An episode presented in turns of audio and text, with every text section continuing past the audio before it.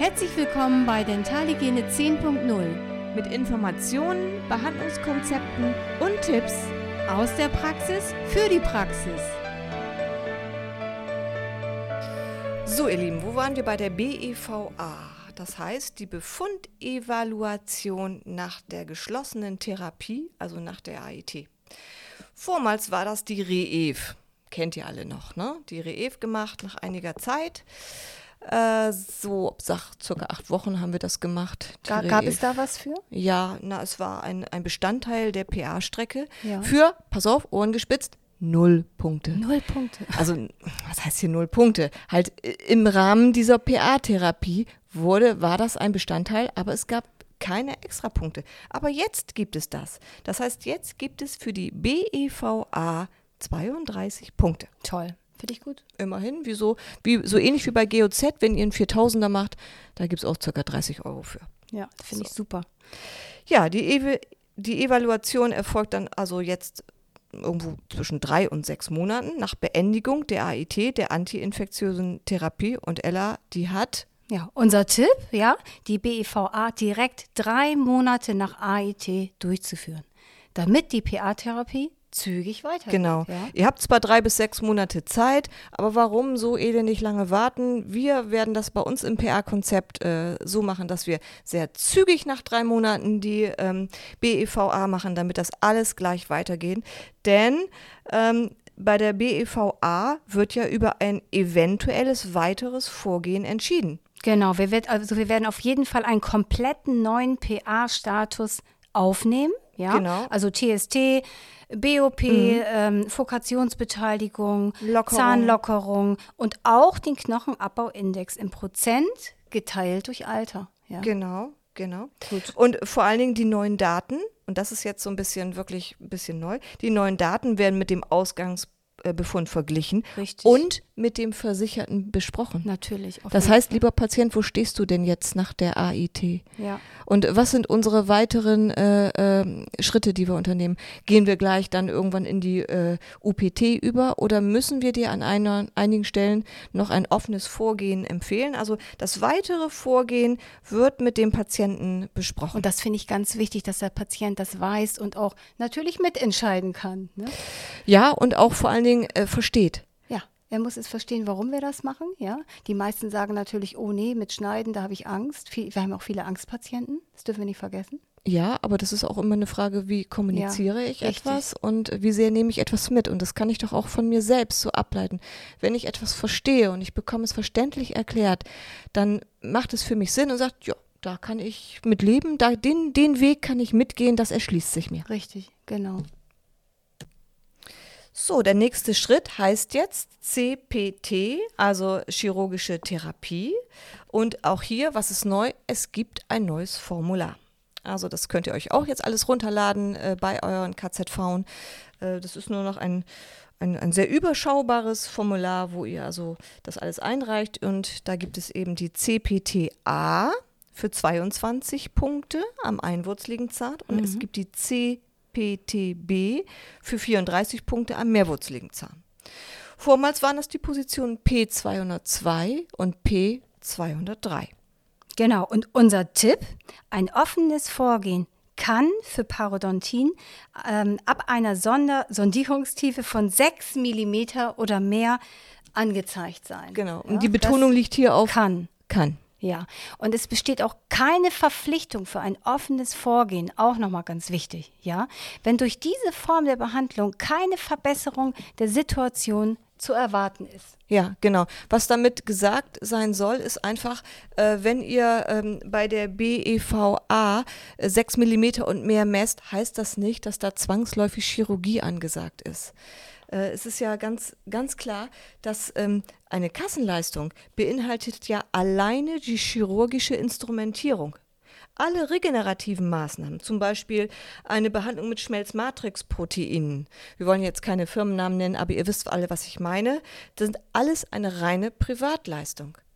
Das muss der Patient wissen, das muss äh, zusätzlich bezahlt werden und deswegen könnt ihr entscheiden, bringt mich eine alleinige Instrumentierung weiter oder bringt dem Patienten eine alleinige Instrumentierung weiter, denn eine CPT, ein chirurgisches offenes Vorgehen, ist ja auch immer eine gewisse Belastung und man sollte wohl überlegen, bringt den Patienten das nach vorne oder nicht. Wenn ihr euch jetzt also zusammen mit eurem Patienten für eine CPT entschieden habt, ähm, ja, dann wird die also durchgeführt und wenn sie dann erfolgt ist, dann wird wieder nach drei bis sechs Monaten eine Befunderhebung durchgeführt, also eine BEVB. Genau, die beinhaltet? Genau, die beinhaltet erstmal wieder einen kompletten PA-Status mit Taschensondierungstiefen, mit BOP, mit Lockerungsgraden, mit Fokationsbeteiligung, mit Knochenabbauindex und bewertet wird sie wieder mit 32 Punkten. Mhm. Und sie wird wieder mit den letzten Stati verglichen und wieder wird mit dem Patienten das Ergebnis besprochen. Lieber Patient, wo stehst du jetzt? Was haben wir erreicht damit? Und wie geht es weiter? In welchem Rhythmus mit der UPT? Genau. So, und jetzt kommen wir zum neuen Highlight der PA-Richtlinien, nämlich zur UPT. Mm. Ja. Also den Recall der UPT, den habt ihr ja schon mit eurem Grading festgelegt. Ja. Ich gehe noch mal einmal kurz drauf ein. Bei Grad A einmal im Jahr. Genau. Also wenn er zwei Jahre die UPT bezahlt kriegt, darf er das einmal im Jahr mit euch machen auf Kassenleistung. Aber der Ab Abstand zwischen diesen Behandlungen ist mindestens zehn Monate. Bei Grad B ist es einmal im Halbjahr. Da ist also der Mindestabstand fünf Monate. Aber das habt ihr auch alles in euren Papieren stehen. Macht euch eine Mappe, macht euch einen Ordner, schaut immer mal nach und ja. irgendwann habt das im Köpfchen. Genau. Und bei Grad C ist es einmal in vier Monaten. Ja, mit Abstand? Drei Monate. Drei Monate, okay. Ja, ja. Genau.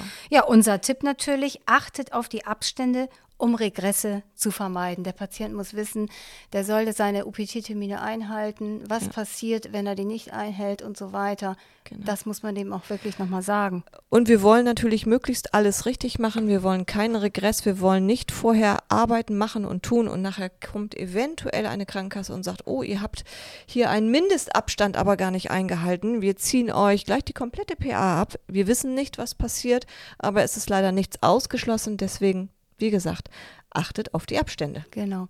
Was beinhaltet jetzt eine UPT, Nicole? Nochmal ganz kurz und knapp erklärt. Ja, die UPT hat ja jetzt mehrere Positionen, die, glaube ich, für uns alle oft am meisten äh, ja, neu waren. Und zwar erstmal die UPTA, die Mundhygienekontrolle. Mhm. Ähm, immer, klar, wir müssen gucken. Und die UPTB, die Mundhygieneunterweisung. Ich habe nicht ganz verstanden, wieso da so weit erforderlich steht. Für mich ist das eine Position, die ist immer erforderlich. Schon bei jeder äh, professionellen Zahnreinigung gibt es eine Mundhygieneunterweisung, eine Remotivation. Ja, aber vielleicht, wenn der Patient so gut putzt. Ja. Kann solche, ja sein. Gut, so, solche Patienten wünschen wir uns. Also ähm, guckt die UPTB, die Mundhygieneunterweisung, natürlich nur soweit erforderlich. Genau. Yeah. Okay, UPTC, supragingivale Reinigung und gingivale Reinigung aller Zähne von anhaftenden Biofilmen und Belegen. Ja. So, jetzt können wir uns eine Stunde darüber unterhalten, was sind denn anhaftende Biofilme und Belege? Verfärbung? Fragezeichen? Ja, das mhm. sind ja auch Belege. Unserer Meinung nach nicht. Anhaftende Biofilme sind eben nur anhaftende Biofilme und ähm, keine Verfärbung. Also, das kann man nochmal so, ausdiskutieren. Ja, das ist mal so ein bisschen so eine Sache. Es gibt übrigens drei Punkte ähm, je Zahn. Mhm. So, dann gibt es eine UPTD. Das ist also die äh, Erhebung der, ähm, des, des Status nochmal. Und da ist es abhängig vom Grad vom festgestellten Grad der Parodontalerkrankung. Das könnt ihr aber alles ganz toll und in Ruhe selber nachlesen und das wird dann viel verständlicher sein, als wenn ich den, euch das hier oder wir euch das hier nur alles erzählen.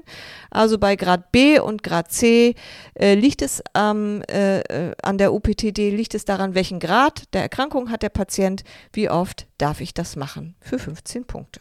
Genau. Dann gibt es UPTE, subgingivale Instrumentierung, und zwar darf man das abrechnen bei Sondierungstiefen von 4 mm oder mehr und Sondierungsbluten sowie an allen Stellen mit einer Sondierungstiefe von 5 mm und mehr. So, schönes Deutsch, was bedeutet das übersetzt?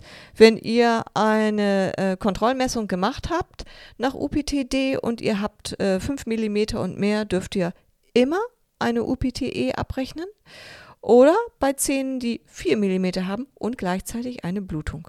Okay. Ja. Ja, gut. Ja, ist alles so ein bisschen erklärt, aber naja, das gibt es einmal, ähm, was war hier? Ja, als, einmal als, als UPTE für einen einwurzeligen Zahn und dann gibt es nochmal eine UPTF, das gleiche für einen mehrwurzeligen Zahn.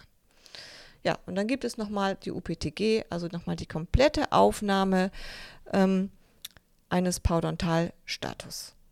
Und da schaut ihr auch in eure tollen Unterlagen und dann werdet ihr sehen, wie ihr das abrechnen könnt, in welchem Abstand. Da werden nochmal die kompletten Sondierungstiefen, die Blutung, die Lockerung, alles nochmal äh, aufgenommen. Und dann wird das nochmal wieder mit, mit den Befunden verglichen. Der Versicherte wird nochmal über die Ergebnisse aufgeklärt. Es wird mit ihm das weitere Vorgehen besprochen und es darf ja jeweils äh, äh, im zweiten Jahr der UPT nochmal einmal abgerechnet werden. Mhm.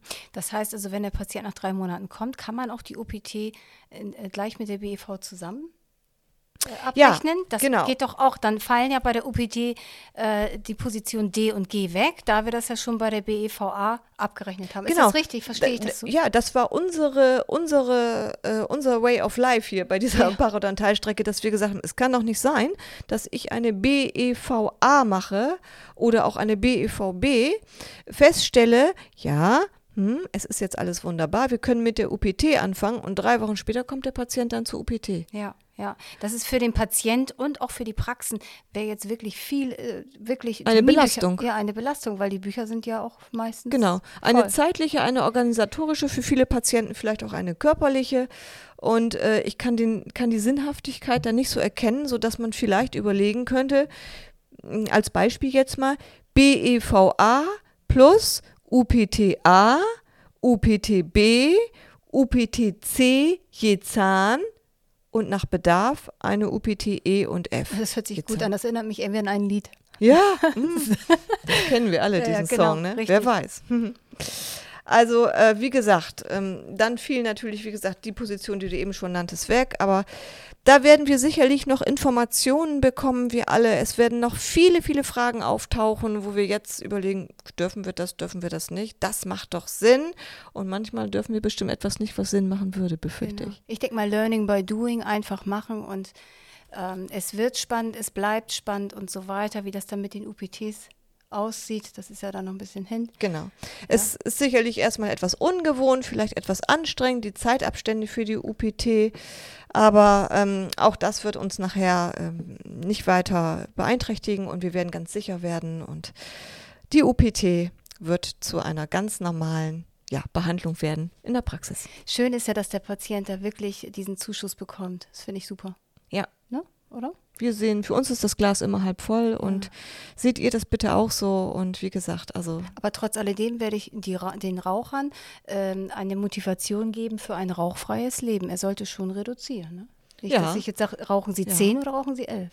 Genau, nicht, obwohl er, wie gesagt, belohnt wird für viel Rauchen. Das finden wir so ein bisschen, hm, naja, gut, Merkwürdig. okay. Aber vielleicht auch kommt da auch nochmal eine Änderung. Übrigens, übrigens, die Gebührennummern 100a, Einschleifen des äh, Gebisses, und die 111, die Nachsorge nach PA, die bleiben ja unverändert bestehen und äh, endlich mal etwas, was bleibt. Juhu! Ja, juhu. Ja.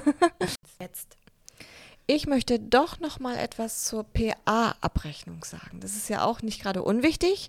Ähm, die Praxen äh, haben eine Leistung erbracht, sind in Vorleistung gegangen und es muss natürlich auch berechnet und abgerechnet werden. Das ist leider noch so ein bisschen unstrukturiert. Ich glaube, da wissen die Kassen und die KZV selber noch nicht so recht, wie soll es laufen. Läuft es alles jetzt in Papierform? Wird es schon online möglich sein? Wir haben da aktuell noch nicht die äh, neuesten Informationen, wie es jetzt sein wird. Wir sollen erstmal liegen lassen oder wie sieht Äh, ja, ich habe gehört, einmal die PA-Abrechnung soll nach hinten gestellt werden. Ups. Das fand ich sportlich. Ja. Oder es soll jetzt äh, äh, monatsmäßig abgerechnet werden. Also wie gesagt, da warten wir alle nochmal neue Informationen ab. Denkt daran, dass ihr euch zum 1.7. die neuen Formulare besorgt. Genau. Alles runterladet und ausdruckt, dass ihr wirklich zum 1.7. auch starten könnt mit den aktuellen Anträgen. Ja, ja. Und dann wahrscheinlich handschriftlich erstmal. Das werden wir bis dahin sehen. Ja, In zwei es- Wochen geht's ja los. Es ne? geht schon sehr schnell los und Ja. wenn die sich nicht wahnsinnig beeilen, Mhm. dann wohl erstmal handschriftlich. Erstmal mit der Hand, ne? Ja, also für mich ist nochmal wichtig, äh, und zwar ein Wort zur Delegation. Nicole, wie siehst du das Ganze? Was dürfen wir machen? Was macht der Zahnarzt? Äh, wie sieht das da aus? Da haben sich viele gefragt. Genau, das war ja auch schon auch im Vorfeld ein ganz, ganz heißes Thema. Wer darf hier überhaupt noch was? Fakt ist, der Delegationsrahmen hat sich überhaupt nicht verändert. Mhm, ja. Letztendlich ist jede Zahnärztin, jeder Zahnarzt in seiner Praxis für das verantwortlich, was dort delegiert wird. Und das war auch schon vorher so. Ja. Und das ist sicherlich noch nicht ganz äh, durch, aber es wird sich in der Praxis weisen und zeigen, was am besten ist, was am meisten Sinn hat, wer überhaupt die Kapazitäten hat, was zu tun. Und ich denke, wir sollten auch dort ein bisschen entspannt bleiben. Und jede Praxis sollte das aus unserer Sicht individuell für sich entscheiden und regeln. Richtig. Allgemein heißt es ja auch Individualprophylaxe. Ne? Für den Patienten, für Genau. uns, für die Praxen und so weiter. Ne? Genau, und am Ende des Tages natürlich äh, immer das Beste für den Patienten, Ja. aber eben auch irgendwo betriebswirtschaftlich muss Natürlich. es Hand und Fuß haben. Letztendlich, da beißt die Maus keinen Faden ab, ist Nee. eine niedergelassene Zahnarztpraxis auch ein Wirtschaftsunternehmen. Genau. Das Und müssen wir einfach ein bisschen im Auge behalten. Das müssen wir im Auge behalten. Genau. Ja, für mich Motivation, Spaßfaktor gehört auch mal dazu. Ne? Und wir Ja. haben das immer, wir haben immer Spaß dran, ne? oder? Ja, auch die neuen Herausforderungen. Wir müssen ja alle aus unserer Komfortzone ab und zu mal raus. Daran wachsen wir ja auch. Ne? Ja. Das ist ja wichtig, das Ja. wissen wir. Ne? Genau. Und ja, soweit haben wir, glaube ich, alle Positionen durchgearbeitet. Ich hoffe, äh, ja, es hat uns oder es hat euch gefallen. Also mir hat Also uns hat Spaß gemacht. ja, ich fand super, es hat Spaß gemacht. Ja. Auch hier bei Multident, ne, kann man nur sagen, die Technik ist super. Genau, wir bedanken uns Ja. bei, bei Multident für, für diese äh, tolle, äh, für diesen tollen Support hier. Also wenn ihr die Technik hier seht, also Und die Menschen klasse. sind super, super nett und äh, äh, toller Kaffee. Wir bekommen sogar einen schönen Salat jetzt gleich. Den werden wir uns gleich äh, ganz genüsslich reinziehen hier. Und äh, wir möchten noch eine Motivation zum Ende loswerden. Ja. Und da äh, haben wir uns mal überlegt, naja, wir wollten mal wirklich was, was Schönes, äh, ja, was einen so ein bisschen fröhlich stimmt, zum Besten geben. Und dann haben wir uns hier für Hermann Hesse entschieden. Und er hat ja so wunderschön formuliert, jedem Anfang wohnt ein Zauber inne. Und Oh, schön. auch wenn das für PR-Richtlinien vielleicht so ein bisschen äh, strange klingt, also nehmt es einfach trotzdem so mit äh, in eure Praxis, auf euren Weg. Erinnert euch vielleicht manchmal daran. Und wir sind überzeugt, alle Praxen werden in den neuen Richtlinien ankommen. Macht euch nicht verrückt, bleibt entspannt. Ihr werdet alles, ihr werdet alles ganz hervorragend hinbekommen. Da sind wir uns ganz sicher. Also alles Liebe, alles Gute, alles Gute, ja. viel Erfolg. Ja, viel Erfolg. Ihr werdet das alles rocken, da bin ich mir ganz sicher. Ne? Genau. Und bis bald. Ciao. Ciao.